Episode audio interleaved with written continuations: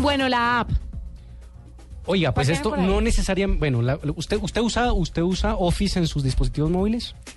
Eh, ah, no. Bueno, Debería empezarlo a usar.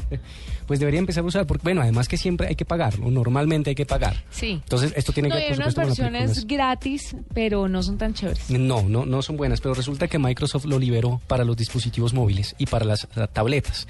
Entonces, esto sí es muy bueno, pues porque el paquete de, Power- de Word, PowerPoint y Excel ahora está gratis para los dispositivos móviles.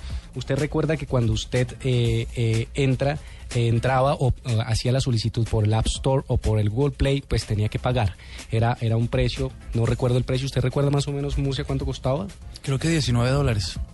Bien, pero pues resulta que Microsoft puso ya en disposición gratuita para celulares inteligentes y tabletas una versión más ligera de su producto estrella Office.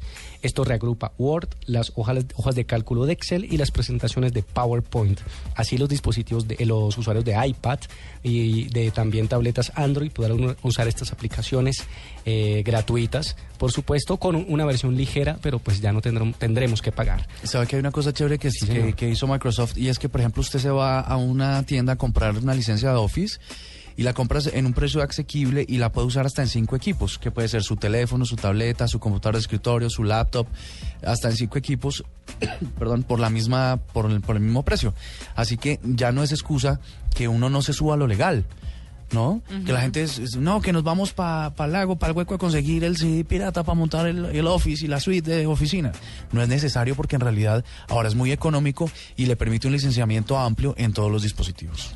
Pues afortunadamente, y además los que no tienen, tienen, tienen o tenemos licencia, pues porque antes nos, nos obligaban a suscribirnos a la, a, la, a la licencia de Office 365, pues ahora esta esta versión liviana no la he probado, pero les recomiendo que la prueben más tarde, voy a probarla ya mismo desde